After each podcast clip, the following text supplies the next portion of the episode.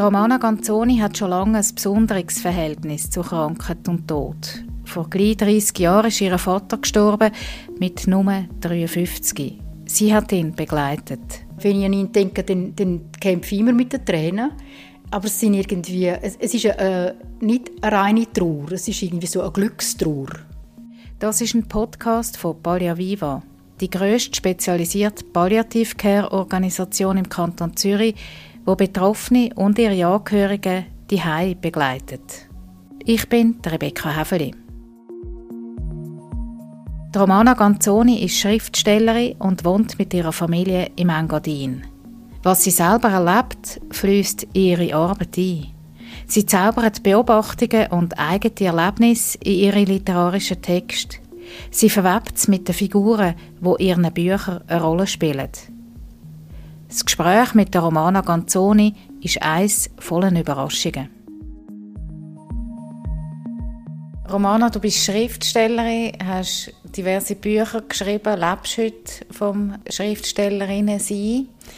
Wir sagen uns du, weil wir haben fast den gleichen Jahrgang und wir kennen uns eigentlich erst seit einer Stunde, aber schon ziemlich gut von Social Media. Du folgst Palia Viva auf Instagram und du bist jemand, der sehr häufig Herzchen schickt, liked, kommentiert manchmal auch. Warum machst du das? Es ist mir wichtig, mich zu erkennen zu geben. Als Fan ist vielleicht das falsche Wort in dem Zusammenhang, aber als jemand, wo die Arbeit, wo Pallia Viva macht, wo wir machen, wo, wo die Arbeit sehr honoriert, wo sehr glücklich ist, dass es so eine Organisation gibt wie Pallia Viva. Heute bin ich nachschauen, ab wenn ich euch mit Herzli versehen und ich bin ganz am Anfang schon dabei gewesen. Also schon Ende 2017. Ihr seid seit 2017 auf Instagram und ich auch. Und ich scheine euch ganz am Anfang schon entdeckt zu haben. Und mit meiner Geschichte ist mir die Palliativmedizin sehr wichtig und mir hat eure Arbeit sehr imponiert von Anfang an. Heute bin ich eben noch schauen und habe noch ein paar Herzchen gesetzt vor dem Zeitpunkt, äh, also dort habe ich euch noch nicht äh, gesehen und jetzt habe ich das noch nachgeholt heute. das heißt, du hast voran schon gewusst, was Palliative Care ist? Ich habe den Begriff das erste Mal gehört 1994 und das ist ein Begriff der bedeutet hat, man kann nichts mehr machen, man kann nur noch Schmerzmittel geben. Also ich habe den Begriff Palliativ habe ich äh, zum ersten Mal 1994 gehört äh, im Rahmen von der Erkrankung, von der Krebserkrankung von meinem Vater und dort habe ich den Begriff im Duden nachgeschaut. Weil die Leute, die den Begriff äh, in die Runde geworfen haben, es war wirklich so ein Werfen und Wegrennen, gewesen, haben die auch nicht näher erklärt. Und ich habe dann im, im Fremdwörterduden nachgeschaut. Was ist denn gestanden? Weißt du das noch? Ich, ich weiß die genaue Definition nicht mehr. Ich weiß aber, dass ich dort begriffen habe, dass mein Vater wird sterben und dass man nichts mehr machen kann. Und dass die Leute, die diesen Begriff gebraucht haben, sich hinter dem Begriff auch bis zu einem gewissen Grad versteckt haben. Kannst du das nacherzählen, in, in welcher Art und Weise dass der Begriff gefallen ist? Oder auch in welcher Situation? Ja, das war eine sehr dramatische Situation. Äh, mein Vater ist untersucht worden und dann war von einer Operation gedreht. Mein Vater hat einen Lungentumor entwickelt mit einem Ableger im Kopf. Und dann hat die Ärzteschaft abgeklärt, ob man hier kann operieren kann. Und das ist dann nicht möglich gewesen. Die ganze Geschichte ist schon sehr fortgeschritten gewesen. Und ähm, es ist nichts mehr zu machen gewesen. Und wo uns das mitteilt worden ist, meiner Mutter und mir, sind drei Personen im Raum gewesen. und dann ist von, von zwei Ärzten, von dem potenziell operierenden Arzt und vom Assistenzarzt ist das Wort Palliativ, dass man nur noch palliativ vorgehen gefallen damals. Und äh, ich habe diese Szene habe ich auch ein paar Mal verarbeitet, literarisch, weil sie sehr dramatisch war für mich, weil sie Tod, der Tod von meinem Vater und ein, ein begehrlicher Blick vom potenziell operierenden Arzt verbunden hat. Können wir die Geschichte noch ein näher einkreisen von deinem Vater, auch wie lange dass er krank war? Man hat offensichtlich von Anfang an gewusst, dass man eigentlich nichts machen kann. Ja, dass es nicht, dass keine Operation möglich ist, ist nicht von Anfang an klar gewesen. Aber ähm, die, ganze, die ganze Phase war sehr, sehr kurz. Gewesen. Mein Vater ist zweieinhalb Monate nach der Diagnose gestorben mit 53 Jahren. Und für uns ist das so aus dem Nichts gekommen und ist dann abgelaufen wie ein, wie ein Schnellzug über das Kantonsspital und dann äh, sieben Wochen daheim und noch zwei, höchstens drei Wochen im Spital Schule und dann ist mein Vater schon tot gewesen. Du bist 26 gewesen. Er ist mit 53 erkrankt und mit 53 gestorben. Wie fest hat dich das prägt nachher? Also ich bin ein ganzes Jahr nicht mehr ansprechbar gewesen. Heißt, ich bin, ich bin oberflächlich schon ansprechbar gewesen. Ich bin äh, jemand, der gewöhnt ist zu funktionieren, auszuhalten. Aushalten ist mein Spezialgebiet und ich habe auch das ausgehalten, aber, aber ich bin nicht mehr wirklich ansprechbar gewesen als in meiner Gesamtheit. Also es haben nur noch ein paar Facetten funktioniert, die gegen aussen gut funktioniert haben, wo auch mein Credo nichts anmerken lassen, haben, haben die schön befolgt. Aber ich bin ein ganzes Jahr in tiefer Trauer und immer subdepressiv, mindestens wenn nicht depressiv. Aber das ist damals in meinen Kreisen noch ein Tabu gewesen, dass man von einer Depression geredet hätte. Trauer ist noch einigermaßen gegangen das hat dürfen sein. Vielleicht jetzt auch nicht gerade so lange, aber ja, das ist noch gegangen. Aber ich bin wirklich ein Jahr nicht mehr, nicht mehr mich selber gewesen, habe wie zu mir selber äh, keinen Kontakt mehr können herstellen und dann habe ich einige Jahre gebraucht, um über das wegzukommen, beziehungsweise es ist eigentlich bis heute ähm, ist es äh, ein Verlust, wo, wo mich begleitet. Der Tod von meinem Vater ist äh, jetzt sehr gut integriert. Ich habe ein sehr gutes Verhältnis zu dem Tod. Das klingt vielleicht komisch, aber ich habe ein gutes Verhältnis, weil ich sehr viel gelernt habe und sehr habe können, können wachsen an dem. Aber äh, ja, ich denke immer an meinen Vater und, und äh, er fehlt mir. Wie hast du die Zeit von der Krankheit erlebt, die ja sehr kurz war? Also, du hast gesagt, du hast das alle literarisch verarbeitet das Bild von deinem Vater in dem Spitalbett, das taucht immer wieder mal auf. Kannst du das vielleicht für die, die es jetzt nicht kennen, nochmal aufholen? Ja, das taucht immer wieder auf. Die, also meine Hilflosigkeit natürlich, das ist das Gefühl, wo, wo alles überlagert. Also wenn ich ihn sehe im Bett, dann spüre ich natürlich vor allem mich. Ich spüre nicht seinen Schmerz, sondern ich spüre meine Hilflosigkeit. Und damals hat es einfach noch kein Instrument gegeben, um, äh, um das irgendwie abfedern oder abfangen. Äh, keine Anlaufstelle wie, wie heute zum Glück, zum grossen, grossen Glück ist das heute viel ausbauter und, und, und gibt es die Palliativmedizin und es wird über das geredet und, und das geht weiter und, und wird von sehr, sehr vielen Menschen unterstützt. Damals hat man mich belächelt, als ich probiert habe, eine Physiotherapie zu organisieren. Das ist nicht vorgesehen Und äh, dann habe ich gefragt, ob vielleicht der Pfarrer vorbeikommen könnte. Das ist auch nicht vorgesehen Also es hat keine Bewegungstherapie gegeben. Es, es hat überhaupt keine Ansprechperson gegeben. Nachdem klar war, dass man nicht operieren kann, sind alle verschwunden. So habe ich es in Erinnerung. Und äh, dann sind einfach noch Tabletten abgeliefert worden. Mein Vater war oberst, so im, in einem obersten abgelegenen Zimmer. So in meinen literarischen Träumen ist es so wie ein Albtraum, wo das hinterste Zimmer ist und dort ist jemand, wo, wo man vergessen hat. Ja, das ist, das ist eine sehr düstere Zeit gewesen, vor allem, weil man nichts machen kann. Also, ich bin ein sehr handlungsorientierter Mensch und habe dort einfach nichts machen. Ich habe probiert, etwas zu machen. Ich habe sogar irgendwelche Professoren daheim gestört. In meiner Naivität habe ich denen angeläutet. Ein, ein Professor, der die NZZ erwähnt hat, mit einer neuen Krebstherapie, den habe ich dann daheim belästigt. Ich schäme mich richtig, ich weiss den Namen nicht mehr, sonst würde ich mich jetzt offiziell entschuldigen für das Telefon. Aber es ist ja so ein Verzweiflungsjahr von einem Kind. Obwohl ich schon 26 bin und das ja eigentlich dann keine Ausrede gibt, man ist erwachsen mit 26. Aber äh, ich, ich, bin in ein kindliches, äh, in ein kindliches Gefühl äh, hineingeraten in eine, in eine Hilflosigkeit vom Kind. Wie war dann die Beziehung zu deinem Vater gewesen, voran, aber auch während dieser Zeit? Wir hatten eine sehr gute Beziehung, mein Vater und ich. Und wir hatten eine so gute Beziehung gehabt, wo ich nur, also ich kann nur sagen, ich habe mit niemandem schöner geschwiegen als mit ihm.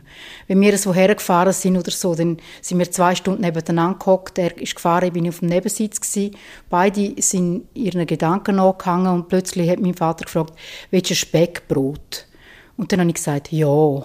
Und dann sind wir so rausgefahren, ein Speckbrot gegessen, das war jetzt im Südtirol, gewesen. haben wir Speckbrot gegessen, auch wieder nichts gesagt, ins Auto eingestiegen und weitergefahren, Skifahren auf den Gletscher. Und genau so beim Zurückfahren. Und mit ihm schweigen hat mir sehr passt. Also das ist das schönste Schweigen, das ich bis jetzt erlebt habe. Und darum haben wir dann auch eine gute Zeit gehabt, wo er nicht mehr reden konnte. Also ihm hat es dann wirklich auf das Sprachzentrum geschlagen, er hat nicht mehr reden und dann haben wir halt äh, ein, ein anderes Schweigen, ein erzwungenes Schweigen haben wir dann gepflegt. Aber wir sind in unserer Sprache am Schweigen wieder drin gewesen, eigentlich. Hat es vorhin eine Phase gegeben, wo ihr über seinen Zustand und über das, was kommt, also über Sterben, miteinander geredet habt? Ja, wir haben über das geredet. Wir, er hat mir gesagt, ich mache, ich mache keine, also sie haben ihn dann bestrahlt, obwohl es gar nicht mehr aber er hat gesagt, er macht keine Chemo und ich habe, auch zu ihm, ich habe ihm das äh, bestätigt, ich habe gesagt, auf keinen Fall machst du Chemo. Und dann äh, hat er mir dann, wo er noch knapp knapp reden hat er mir gesagt, ich sterbe, und ich gesagt, ja, du stirbst. Also wir sind recht hart zueinander, das passt aber und ich hätte auch gerne, dass die Leute mit mir so umgehen wenn ich einmal an so einem Punkt wäre, also kein Aufschäumen von Illusionen, sondern eine ganz klare Sprache. Ich mag Klarheit. Also du hast jetzt im Nachhinein das Gefühl, ihr habt, obwohl ihr viel geschwiegen habt miteinander, einander alles Wichtige gesagt? Ja, wir haben einander alles Wichtige gesagt. Wir haben sehr oft über existenzielle, über sehr wichtige Themen geredet, über den Glauben zum Beispiel, was ganz erstaunlich ist, äh, weil wir haben ja im Alltag nie über das geredet, aber miteinander haben wir über das geredet. Und äh, über den Glauben, über, über äh, Wünsche, tiefe Wünsche, über die Liebe, ja. Ich, ich glaube, die wichtigen Themen haben wir alle angesprochen.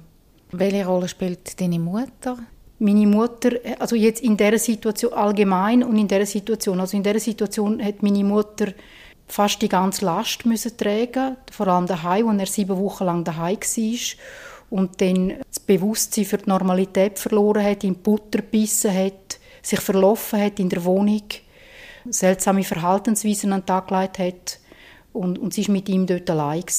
Er hat auch verschiedene Stimmungen dann gelebt mit ihr und sie hat das alles ausgehalten. Ich bin ja in Zürich Ich, ich habe in Zürich geschafft, ich habe als Lehrerin geschafft. In Zürich bin ich so oft aufgekommen wie möglich, aber die Hauptlast hat meine Mutter getragen.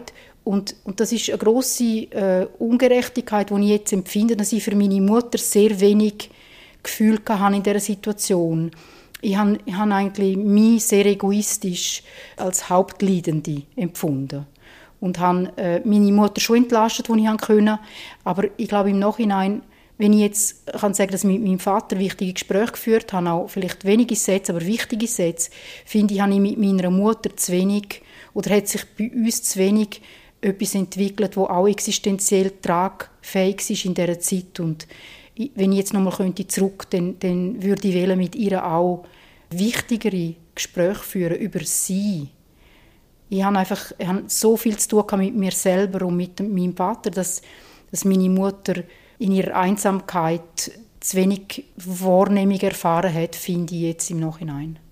Und hast du es können nachholen dann? Ja, jetzt. jetzt. Also meine Mutter ist jetzt 84 und äh, hat nach 25 Jahren Witwerschaft, hat sie sich mit 80 Jahren ganz, ganz, ganz fest verliebt und hat jetzt einen wunderbaren Partner und wir haben jetzt äh, seit, seit vier Jahren, seit sie sich da neu verliebt hat und neu ausgerichtet hat im Leben und auch so Lebensfreude entwickelt hat wieder, können wir über die wichtigen Themen reden und unsere Beziehung jetzt entwickeln. Jetzt, wo ich 56 bin und sie 84. Man soll nie aufgeben.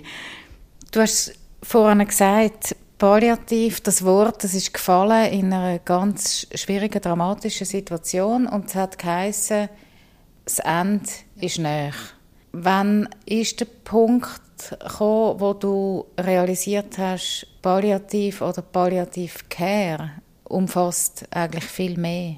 Eigentlich erst mit dem Folgen von euch, von Palliaviva und auch im Gespräch mit dem Redakteur von Palliativ, von, der, von dem Magazin oder der Zeitung, ich weiß gar nicht, wie oft die rauskommt, die haben sie nicht. Aber ich habe mit dem Redakteur, mit dem Christian Rauch geredet und dort ist mir vieles klar geworden, dass das Wort Palliativ, das gebraucht worden ist im 94, das hat bedeutet, man kann nichts mehr machen, wirklich, man kann nichts mehr machen, einfach nur noch Schmerztabletten geben. Das ist hinter Palliativ gestanden. Und erst später ist mir bewusst worden, dass das ja eine Welt ist, eine Welt von Betreuung, von Sensibilitäten, von, von Möglichkeiten und dass das äh, ja all diesen Leuten nicht zugänglich war, die halt früher gestorben sind. Und äh, das tut mir leid um die, um die Menschen. Und das freut mich für, für die Leute, die jetzt äh, so dankbar sind, wie man auch liest, äh, die so dankbar sind um die, um die Betreuung und um den Weg, wo, wo sie nicht allein gehen müssen. Also du hättest dir das ganz fest für deinen Vater vor allem auch gewünscht? Ja, ganz, ganz fest. Und für meine Mutter. Für meinen Vater, ja. Aber mein Vater hat ja sie gehabt. Sie hat ja wirklich alles gemacht, aber meine Mutter hat niemand gehabt. Sie war ganz allein. Gewesen. Und ich bin schon wie in einer Vortrauerphase und eben auf recht egoistisch drauf, recht auf mich selber fixiert als Tochter, Tochter, Vater, Vater, Tochter, fast schon eine neurotische Stimmung, sehr, äh, wie soll ich sagen, eine isolierte Tochter, eine selbst isolierte Tochter. Und dann meine Mutter, mit wem hat sie geredet? Sie hat niemanden. Befasst du dich oder hast dich auf irgendeine Art jetzt außerhalb von Social Media mit Palliativcare befasst? Mit Palliativcare direkt nicht, indem ich habe keinen Beitrag beigesteuert, ich habe, habe keinen Text publiziert oder, oder mich mit, dem, mit der ganzen Organisation genau befasst und dann etwas gemacht. Aber literarisch natürlich schon. Also die, die Beschreibungen, wo ich immer wieder muss gestalten die Anklage ist immanent dort, oder? Der Wunsch nach einer besseren Betreuung. Und vor allem ist es die Überlegung zu meinem eigenen Sterben eigentlich, wo, wo dann die Palliativcare mehr einflüsst. Also nachdem wir jetzt miteinander da offiziell geredet haben, würde ich dich noch fragen, ja, wie kann ich mich denn einbringen? Oder das ist jetzt einfach nicht das Thema von, von, dem, von dem Gespräch, aber ja, es, es wäre mein Wunsch, Jetzt auch ausgelöst natürlich durch die schöne Einladung für Pallia Viva. Aber meine Frage wäre schon, ja, wie kann ich mich denn einbringen? Was kann ich machen, bevor ich selber dann vielleicht passiv einmal Palliativcare erfahre? Oder als Angehörige? Man weiß es ja nicht. Man weiß es nicht. Also, wenn ich darauf eine Antwort geben soll, würde ich sagen, du bringst dich ein, oder? Du bringst dich ja in deinem Genre literarisch ein und redest jetzt da mit mir das langt. Also es braucht eigentlich gar nicht mehr als das Bewusstsein aus meiner Perspektive. Also ich habe gesehen, dass man noch Spenden bei Pallia Vivo. Es gibt dort einen Spendeknopf und den werde ich, äh, den werde ich drücken und alle, die das hören, drücken doch auf den Spendeknopf und schicken etwas. Wir haben ja Twint in der Schweiz, es ist so einfach. Danke für den unverhofften Aufruf. Ich werde vielleicht noch mal darauf zurückkommen, wie das Erleben vom Sterben, von der Krankheit von deinem Vater und vom Tod schließlich nach so kurzer Zeit äh, sich ausgewirkt hat auf dein eigenes Leben. Nach dieser Trauer, ist, wie fest ist da etwas hängen geblieben und wenn ja, was? Ja, es ist etwas hängen geblieben. Es ist der erste Tod, den ich je gesehen habe, war mein Vater. Also äh, eine ganz zentrale Lebensbeziehung von mir. Äh, ich habe vorher einen Tod erlebt, aber ohne den Tod zu sehen. Das war mein zehnjähriger Freund, ich war sieben. Und das war eine, eine absolut traumatische Erfahrung für mich als Kind, als siebenjähriges Mädchen. Und ich habe aber den, den Freund, der Freddy, habe ich dann nicht mehr dürfen sehen. Und ich habe auch nicht dürfen eine Beerdigung.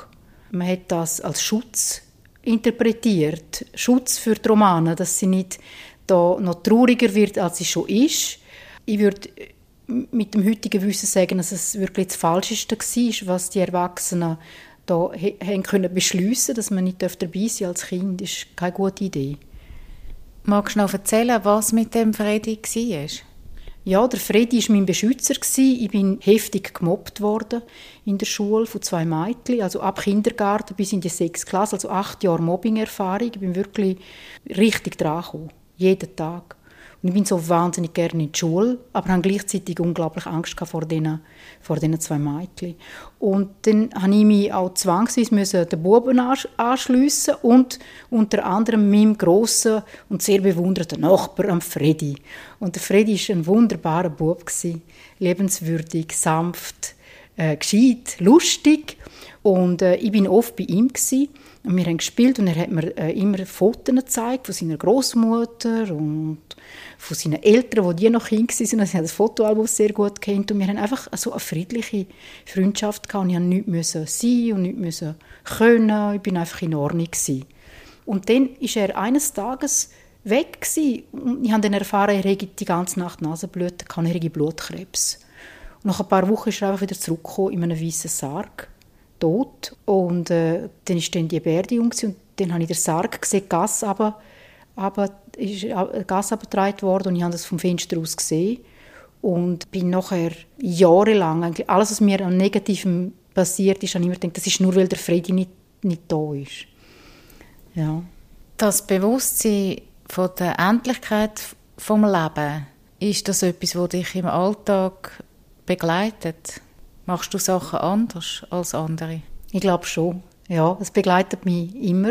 Ich überlege mir jeden wichtigen Entscheid vom Sterbebett aus. Also ich lege mich sehr regelmäßig auf das Sterbebett und überlege mir, ob ich etwas machen soll oder nicht, ob es eine gute Idee ist, ob ich mal stolz bin darauf oder ob mich schäme, ob das, äh, ob das eine Bedeutung hat für mein Leben und entscheide dann von dort aus. Also vom, vom Ende aus kann ich mein Leben besser Kontrollieren ist übertrieben. Man kann das Leben nicht kontrollieren. Das Leben kontrolliert schon einem, aber man kann eine Teil Sachen entscheiden.